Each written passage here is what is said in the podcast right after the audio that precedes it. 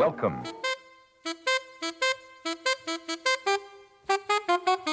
It don't mean a thing if it ain't got that swing.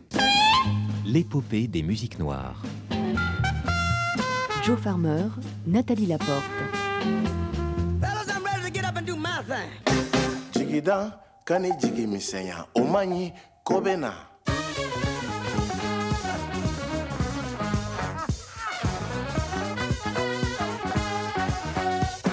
it's okay. You know, it's okay.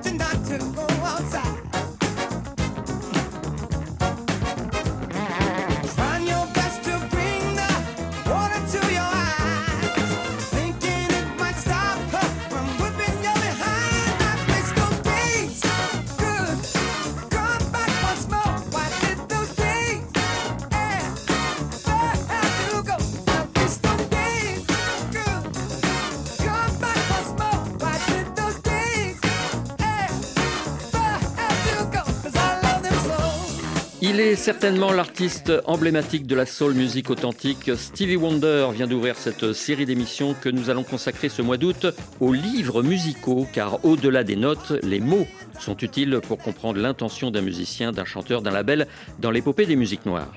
Nous vous proposons d'écouter durant ces quatre prochaines semaines des auteurs qui ont cogité, analysé, étudié la place des grandes étoiles afroplanétaires dans notre paysage musical international. Ce dimanche, nous allons nous intéresser à la soul music. Et pour commencer, nous avons fait appel à Adam White, auteur d'un imposant ouvrage paru en 2016 aux éditions textuelles et qui évoque l'aventure d'une maison de disques historique, Motown, dirigée par un tandem visionnaire, Barry Gordy et Barney Ayles. Le premier était noir, le second était blanc et leur association en pleine ségrégation raciale aux États-Unis a certainement accéléré l'évolution des consciences. Adam White. The interesting thing about Barry and the people who worked for him was that he really didn't care what color. Je pense qu'il faut surtout noter que Berry Gordy n'attachait pas d'importance à la couleur de la peau. Pour lui, ce qui comptait, c'était votre capacité à accomplir votre tâche. Il a trouvé en Barney Ayers une personne de confiance qui comprenait parfaitement l'industrie musicale. Au-delà de leur complicité professionnelle, ils avaient un respect l'un pour l'autre. Dans mon livre, il y a d'ailleurs une photo où l'on voit Berry Gordy et Barney Ayers avec leurs épouses qui sont assises sur les genoux de l'un et de l'autre dans un club de Détroit. Cela vous donne une idée de leur relation fraternelle et l'esprit qu'ils tentaient d'imposer. The way the business developed and to what each man brought to it. Votre livre s'ouvre sur les émeutes raciales de Détroit en 1967. Motown existait déjà depuis huit ans. On peut s'interroger sur l'impact réel de Motown sur les consciences. That's right. And you know, it was a very traumatic event and time for Detroit. Ce fut d'ailleurs un événement dramatique pour la ville de Détroit et pour l'Amérique dans son ensemble. Ce fut également une grande surprise pour la population, car cette ville était plutôt dans le camp des progressistes. Cela, malheureusement, n'a pas permis d'éviter les émeutes. Ce fut aussi un moment difficile pour les salariés de Motown, car les échauffourées se sont produites à quelques pâtés de maisons de leurs locaux. Miles from where they were based. Est-ce que finalement les chansons d'amour chantées par les artistes Motown n'étaient pas un peu trop naïves pour susciter euh, une prise de conscience chez les jeunes de l'époque?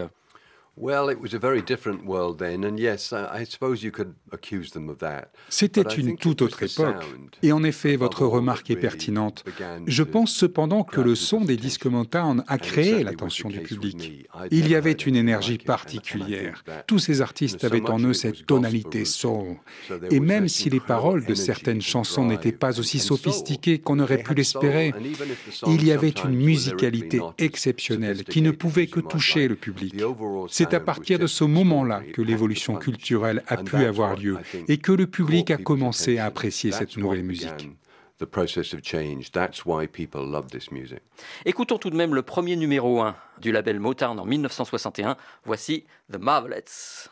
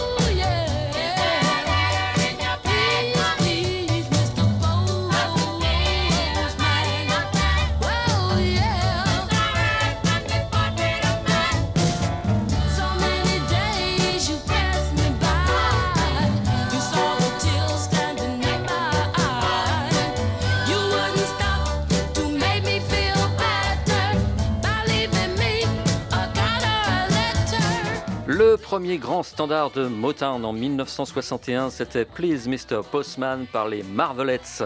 Adam White, dans votre ouvrage, vous nous faites entrer dans la cuisine interne de Motown et vous nous présentez le côté familial et artisanal de ce label au début. C'est ce qui a fait son succès finalement. Yes, it was, absolutely. The important thing, the family was important and also Absolument. L'esprit de famille était important, mais l'intention d'être autonome était primordiale.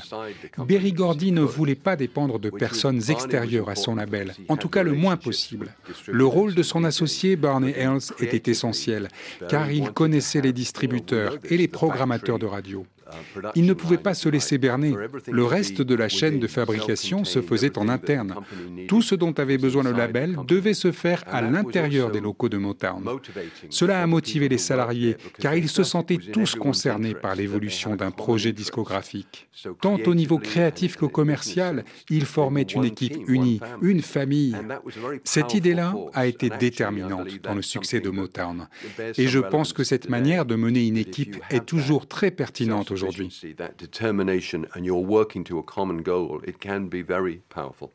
À partir de quel moment le ton change dans les œuvres des artistes Motown Est-ce que c'est après l'assassinat de Martin Luther King? Well, it changed America. It changed cet événement a changé l'Amérique tout entière. Les relations entre les citoyens américains en ont été transformées. Et je pense que vous avez raison. Après cet assassinat, Motown a également évolué. D'abord, Berry Gordy a décidé de déménager les bureaux dans un immeuble du sud de la ville. C'est aussi à ce moment-là que l'esprit de famille a commencé à s'effriter. À l'époque, Motown était l'une des firmes discographiques les plus importantes du paysage musical américain. Et l'on percevait déjà que des changements allaient avoir lieu. Berry Gordy ne cherchait pas à devenir un leader d'opinion. Il était d'abord un businessman et un grand amateur de musique afro-américaine. Le mouvement des droits civiques n'était pas, à l'époque, sa préoccupation première. Berry was, was interested in, in business and music. He wasn't necessarily interested in being a leader for civil rights. Quel serait pour vous le titre emblématique de ce changement de ton des artistes Motown? Well, there were a couple of things. I mean, firstly, Motown set up a label. Il y aurait plusieurs choses à dire à ce sujet. Il faut savoir que Motown avait créé une petite marque discographique destinée à refléter l'activisme social de l'époque. Les discours de Martin Luther King avaient été ainsi édités en vinyle, et notamment sa diatribe contre la guerre du Vietnam. Un autre album reprenait les discours de Stokely Carmichael. Il y eut aussi des disques consacrés aux poètes et aux romanciers Langston Hughes. Berry Gordy avait pris en compte les évolutions de la société. Il ne cherchait pas à devenir l'une des figures de proue, mais il voulait que Motown reflète les soubresauts de son époque. Et pour revenir à votre question, Motown est devenu adulte à ce moment précis. Les artistes ont compris qu'il fallait devenir adulte, et notamment Stevie Wonder et Marvin Gaye. Uh, Stevie Wonder et Marvin Gaye. Écoutons le porte-drapeau de la contestation soul chez Motown en 1971, What's Going On, Marvin Gaye?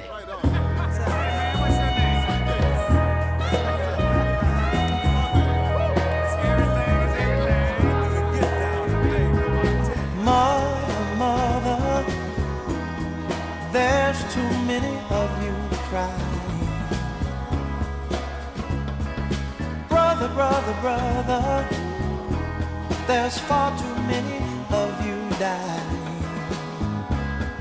You know we've got to find a way to bring some loving here today. Yeah. Father, Father, we don't need to escalate. You see, war is not the answer, for only love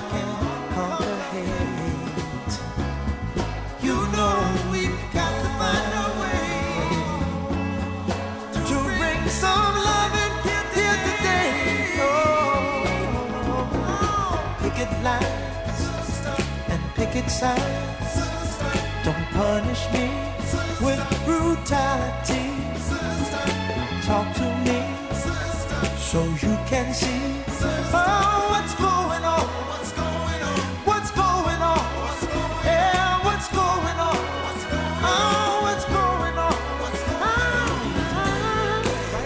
Un grand classique militant du label Motown, c'était What's Going On par Marvin Gaye en 1971, dont la voix suave, ronde et chaleureuse dénonçait les dérives de la planète il y a un demi-siècle. L'exemple d'une voix soul adulte et engagée. Justement, à quoi reconnaît-on une voix pétrie de soul music? Est-ce l'émotion? Est-ce le discours? Est-ce la maturité? Nous avons posé la question à Olivier Cachin, auteur en 2011 d'une étude très complète intitulée Soul for One aux éditions de La Martinière. Je crois que c'est l'émotion, c'est pour ça dans Soul for One, quand je raconte ma rencontre avec Bobby Womack, c'était le plus enthousiaste pour ça. Lui, il était vraiment. En plus, c'est quelqu'un qui a travaillé avec les Rolling Stones Mm. beaucoup. euh, il en parle. D'ailleurs, il y a une, une très belle photo de lui avec les Stones euh, dans le bouquin qui est assez marrante. Je crois que c'est. Alors, si on dit soul music, musique noire américaine, bien évidemment, mais l'esprit de la soul, c'est vraiment, ça va au-delà de la couleur. C'est pour ça que Dusty Springfield, quand elle va à Memphis enregistrer un album avec les musiciens d'Atlantique, euh, elle a de la soul. Elle est vraiment, euh, c'est une soul woman euh, au même titre, même si elle est différente que Aretha euh, que d'autres chanteuses noires américaines. Dans votre ouvrage, euh, vous nous faites découvrir ou redécouvrir des figures majeures de la soul music, mais aussi des labels. Motown, Stax, Philadelphia Records. Est-ce qu'il est important de connaître l'histoire de ces maisons de disques pour mieux apprécier la musique de cette époque? Oui, parce que dans le cas des labels que vous citez, que ça soit Philadelphia International, le label de Philadelphie, donc euh, avec ce qu'on appelle la Philly Soul, hein, la soul de Philadelphie, qui est un genre très particulier, très richement orchestré, qui a amené la musique disco, euh, ou de Motown, qui a représenté un certain rêve américain des années 60, version noire, euh, ou Stax, qui était un label noir et blanc, euh, avec Isaac Hayes et beaucoup d'autres euh, grands artistes, Booker T. the. Tous ces labels racontent une histoire parce qu'ils sont, euh, pour certains, 10, 15, 20 ans d'histoire de la musique américaine. C'est, ils ont inclus des artistes extraordinaires. Hein. On parlait d'Isaac Hayes, on pourrait citer Diana Ross and the Supremes, les Four Tops, les Temptations, bien sûr. Je crois que Motown est le label le, le plus identifié de la musique américaine. Et puis s'apercevoir, en voyant comment ils ont fonctionné, que Stax avait un côté un petit peu artisanal. euh, Brut. euh, voilà, avec un frère et une sœur qui ont commencé dans un magasin de disques et qui ont monté, un- on ne peut pas dire un empire parce qu'ils étaient tellement mauvais en business que ça, ça a fini par s'écrouler, mais qui ont sorti des disques formidables. Et puis Booker T and the MGs aussi, qui ont joué derrière pas mal de chanteurs Stax. Mais il y a quand Steve même. Cropper. euh, Steve Cropper, bien sûr, ouais. euh, de- Et puis Donald Duck Dunn, des musiciens qui avaient une touche, qui avaient vraiment. Puis qui étaient surtout très, très versatiles, qui jouaient. à l'époque, on pouvait faire 3, 4, 5, 6 sessions par euh, et donc, du coup, jouer dans 5 aussi classiques de la musique, ce que sont devenus ces morceaux euh, en une même journée.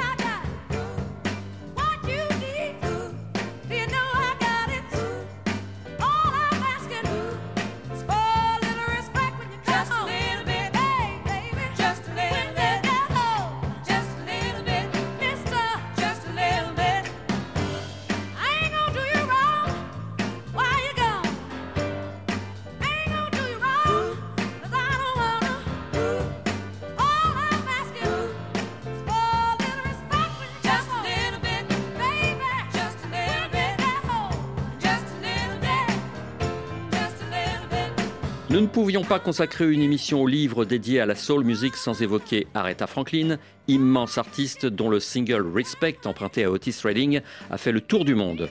Ce titre célébrissime est extrait de l'album I Never Loved a Man the Way I Love You en 1967, un disque difficile à réaliser, comme nous le précise l'historien Sébastien Danchin, auteur en 2005 du livre Aretha Franklin Natural Woman, paru chez Buchet-Chastel. Oui, c'est la première séance qui est restée dans l'histoire comme un des plus grands fiascos personnels et une des plus grandes réussites artistiques de l'histoire Jerry Wexler, son producteur, décide de l'emmener dans le sud parce que c'est là qu'on va trouver la couleur la plus soul en studio. Et c'est là qu'on voit aussi que la soul est avant tout une soul sudiste, une soul sudiste en- à deux vitesses et à deux couleurs, puisque elle est souvent chantée par des noirs, mais souvent jouée par des musiciens blancs, les accompagnateurs dans les studios de Memphis ou de la région de Muscle Shoals en Alabama euh, sont souvent blancs. Et donc en fait, la chose va pas très bien se passer entre Aretha, son mari qui lui euh, figure, je crois, toute cette euh, catégorie émergente justement de bourgeois du Nord qui n'entendent plus du tout être considérés euh, comme des gamins, comme ça s'était fait dans le Sud jusque-là. Il y a un certain nombre de noms d'oiseaux qui circulent et qui volent pas très haut ce jour-là en studio.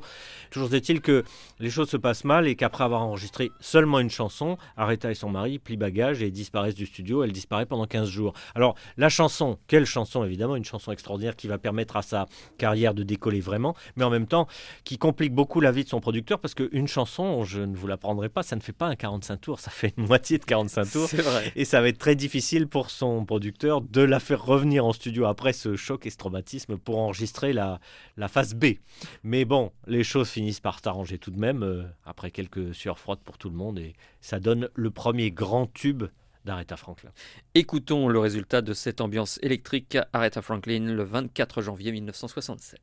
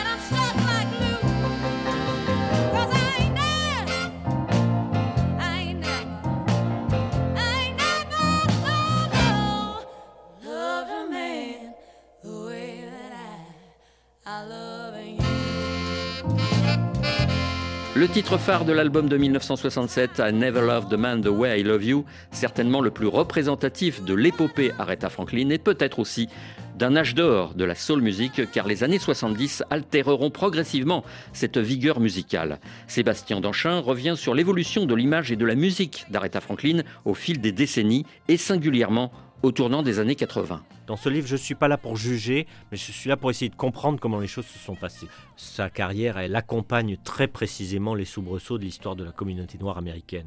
Ça me paraît tout à fait évident. À ce moment-là, il y a quand même une rupture au début des années 80 au sein de la communauté noire, où je crois qu'il y a une double option qui est proposée. Soit une intégration à la bourgeoisie et au système euh, capitaliste américain tel qu'il est prôné, ce que fait toute une partie de la communauté, soit le rejet, ce qu'une partie de l'Amérique fait avec l'Amérique des ghettos, c'est ce qui va se passer tout au long des années Reagan et de Bush père euh, également. C'est-à-dire, ça va être un choix de ne pas aider socialement les gens qui en ont le plus besoin, mais de dire euh, si vous avez du mérite, vous vous en sortirez. Si vous êtes là où vous en êtes, c'est parce que vous n'avez pas de mérite et que vous ne foutez rien, donc on fera rien pour vous. C'est schématique, mais c'est quand même en gros ce qui s'est passé. Je crois que on a assisté à une fracture à ce moment-là au sein de l'Amérique noire qui euh, a laissé des traces euh, extrêmement durables aujourd'hui encore. Je crois qu'il y a eu un embourgeoisement d'une partie de la communauté qui a laissé le reste de la communauté encore plus sur le carreau.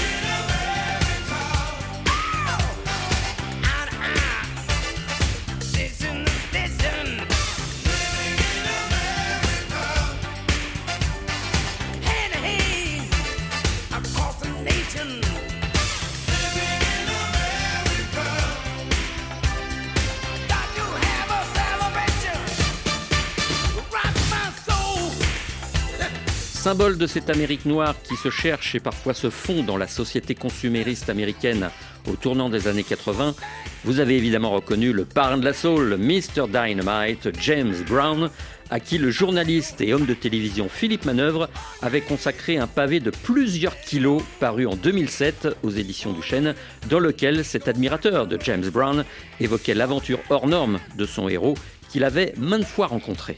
toujours euh, dans le cadre d'interviews. Mais alors le, le média changeait, des fois c'était pour Libération, des fois c'était pour Rock et Folk, des fois c'était pour Les Enfants du Rock, une émission de télévision que j'animais euh, dans les années 80 avec mes compères Jean-Pierre Dionnet et Antoine Decaune. Et puis ensuite pour Canal+, je suis allé le voir en prison quand il a eu son séjour en prison. Et puis j'y suis retourné pour Rock et Folk. Et donc j'ai rencontré en tout cinq ou six fois, hein, franchement. Et j'ai eu euh, l'honneur, la chance, l'avantage d'aller à Augusta chez lui, euh, d'abord dans son bureau, puis après dans son fief, euh, dans sa propriété de 60 hectares. Quelle impression vous a fait James Brown lors de votre première rencontre? Une comète, un dieu, un satellite, quoi, quelque chose qui arrivait très vite vers la Terre. Et je pense que vraiment, il était impressionnant. Il était vraiment dans la force de l'âge. C'était en 84. Je me vois pousser la porte. Évidemment, il n'est pas là. Évidemment, faut l'attendre. Alors, l'attente, ça varie entre. euh, la plus courte, ça a été 25 minutes. La plus longue, 3 jours. Alors voilà, ça, à partir de là, c'est le roi, quoi. On attend. Et alors. Et à un moment, il arrive avec son entourage. Et là, c'est génial. Parce que James Brown est toujours entouré. James Brown n'est jamais seul. James Brown arrive avec évidemment son manager, deux gardes du corps et son coiffeur. Ça, c'est le minimum. Plus une secrétaire, enfin une assistante ou une choriste. Donc, ça fait euh, un monde incroyable. Plus, alors suivant les occasions, un avocat, une habilleuse, enfin vous en rajoutez autant que vous voulez. Il, alors, il lance un dialogue avec vous.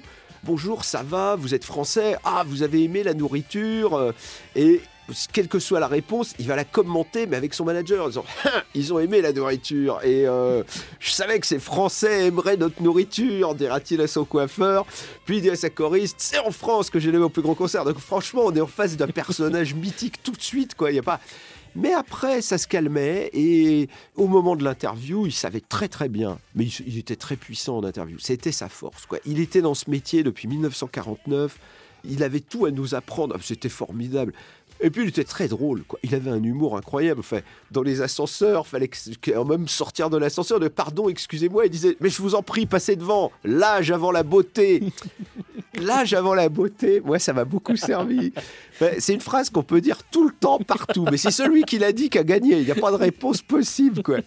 Et il s'était comme ça non-stop. Euh, Une fois, j'étais le voir avec Dionnet qui présentait avec moi les, les émissions. Et Dionnet arrive en chaussons. Et Dionnet, à l'époque, il mettait des chaussons, des mocassins, de smoking et tout. Mais James Brown a pété un câble. Pour lui, c'était énorme, quoi. C'était un statement. si vous vous baladez en chaussons dans la ville, la ville est votre chambre à coucher. Énorme. Et tout de suite, il se tournait vers son entourage. Ha The city, huh, is like his bedroom. huh. Il était très content et, euh, et il devenait tout de suite philosophique. Il saisissait la, perche euh, tout de suite dès qu'on lui parlait de réincarnation. Ça démarrait au quart de tour. Hein. Fallait pas le pousser dans le mysticisme. Ça y allait. C'était un chaman africain. quoi. Il précisait bien toujours qu'il avait du sang indien, du sang africain et du sang asiatique. Et quand on voit les photos, effectivement, c'est un personnage mythique, mais pour tous les pays. Et c'est en même temps, euh, musicalement, il nous fait du bien. quoi. Musicalement, quand j'ai écrit ce livre-là, je, je me suis immergé à un moment. Il y en avait partout chez moi, les piles, les. J'avais les vinyles, j'avais les 45 tours, j'avais les, les albums. J'ai retrouvé quand même un album live qui n'a pas été réédité, qui s'appelle On Stage, dans lequel il fait Satisfaction. Il chante pas, mais il a refait un arrangement à la Otis Redding avec plein de cuivre et il fait un solo d'orgue à tomber par terre. C'est pas Jimmy Smith, on est bien d'accord, mais ça reste quand même un organiste assez fulgurant. James n'est pas le premier euh, noir américain à avoir subi l'oppression et la ségrégation raciale. Pourquoi a-t-il plus qu'un autre lutté pour exister et être reconnu? Parce qu'il vient de rien, je crois. James, il lutte parce qu'il naît dans une forêt, dans une cabane. Il n'y a pas l'eau, il n'y a pas l'électricité. Bon, il naît tout de suite, ça va pas, il est mort. Euh, c'est les sages-femmes rebouteuses qui lui réinsufflent la vie au bout de 25 minutes en s'acharnant. Et ensuite, sa mère se sauve, tellement c'est des conditions de vie abominables. Sa mère s'en va, le père dit Mais prends le gamin. Elle lui dit Non, j'en veux pas, merci, je te le laisse. Enfin, déjà, c'est quand même à deux ans et demi, c'est hard. Là-dessus, jusqu'à 4 ans, il est tout seul dans la forêt avec son père qui est forestier. Et donc, il est confié à des voisins, mais qui viennent même pas voir ce qui se passe. Enfin, des fois, son père rentre à 1h du matin, euh, le gamin, il pleure dans les bois. Enfin, vous vous rendez compte ah, donc à 6 ans, son père dit bon ok j'en peux plus, je l'emmène à la ville et il le confie à la sage-femme qui l'a réanimé, sauf qu'elle est dans un bordel, elle est prostituée dans le bordel local. Donc le petit James va devenir rabatteur de soldats, il attend avec un copain et, et quand les soldats descendent de leur baraquement pour aller en ville, il les attrape en disant venez voir, on a les filles, ça va vous intéresser. Voilà. Déjà il fait un peu de show business, quoi. il fait de l'art-tap et après il fait garçon d'étage. C'est quand même, ça, on n'a pas de mots quoi, pour dire ça et en même temps... Il va devenir une des plus grandes stars planétaires précisément à cause de ça. C'est ce que dit à un moment Maceo, parce que ses collègues dans son orchestre, eux, ne comprennent pas cette volonté, cette folie, ce, ce désir tout le temps de monter, enfin, de rencontrer le pape, tous les présidents américains, de discuter, d'être à tuer à toi avec aussi bien Reagan que Hubert Humphrey, que Lyndon Johnson, enfin, euh, se battre pour ses croyances. euh, parce que je pense, il est fermement, intimement, mais et ça je l'ai vécu, je l'ai vu, il me l'a dit et répété, profondément persuadé qu'il a un véritable cadeau euh, de Dieu pour les êtres humains.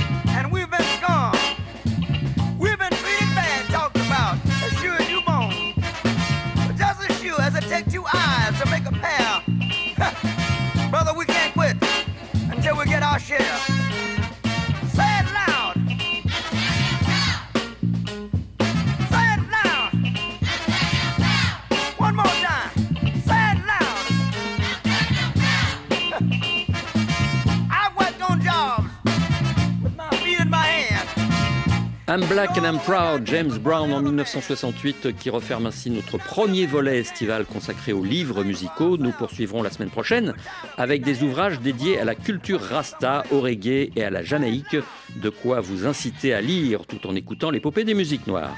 Cette collection d'émissions nourrie de mots et de notes est réalisée par une lectrice insatiable, Nathalie Laporte, qui consulte déjà sa bibliothèque pour agrémenter les prochaines épopées. Passez une bonne semaine. On se retrouve dans 8 jours. Dans quelques instants, le journal.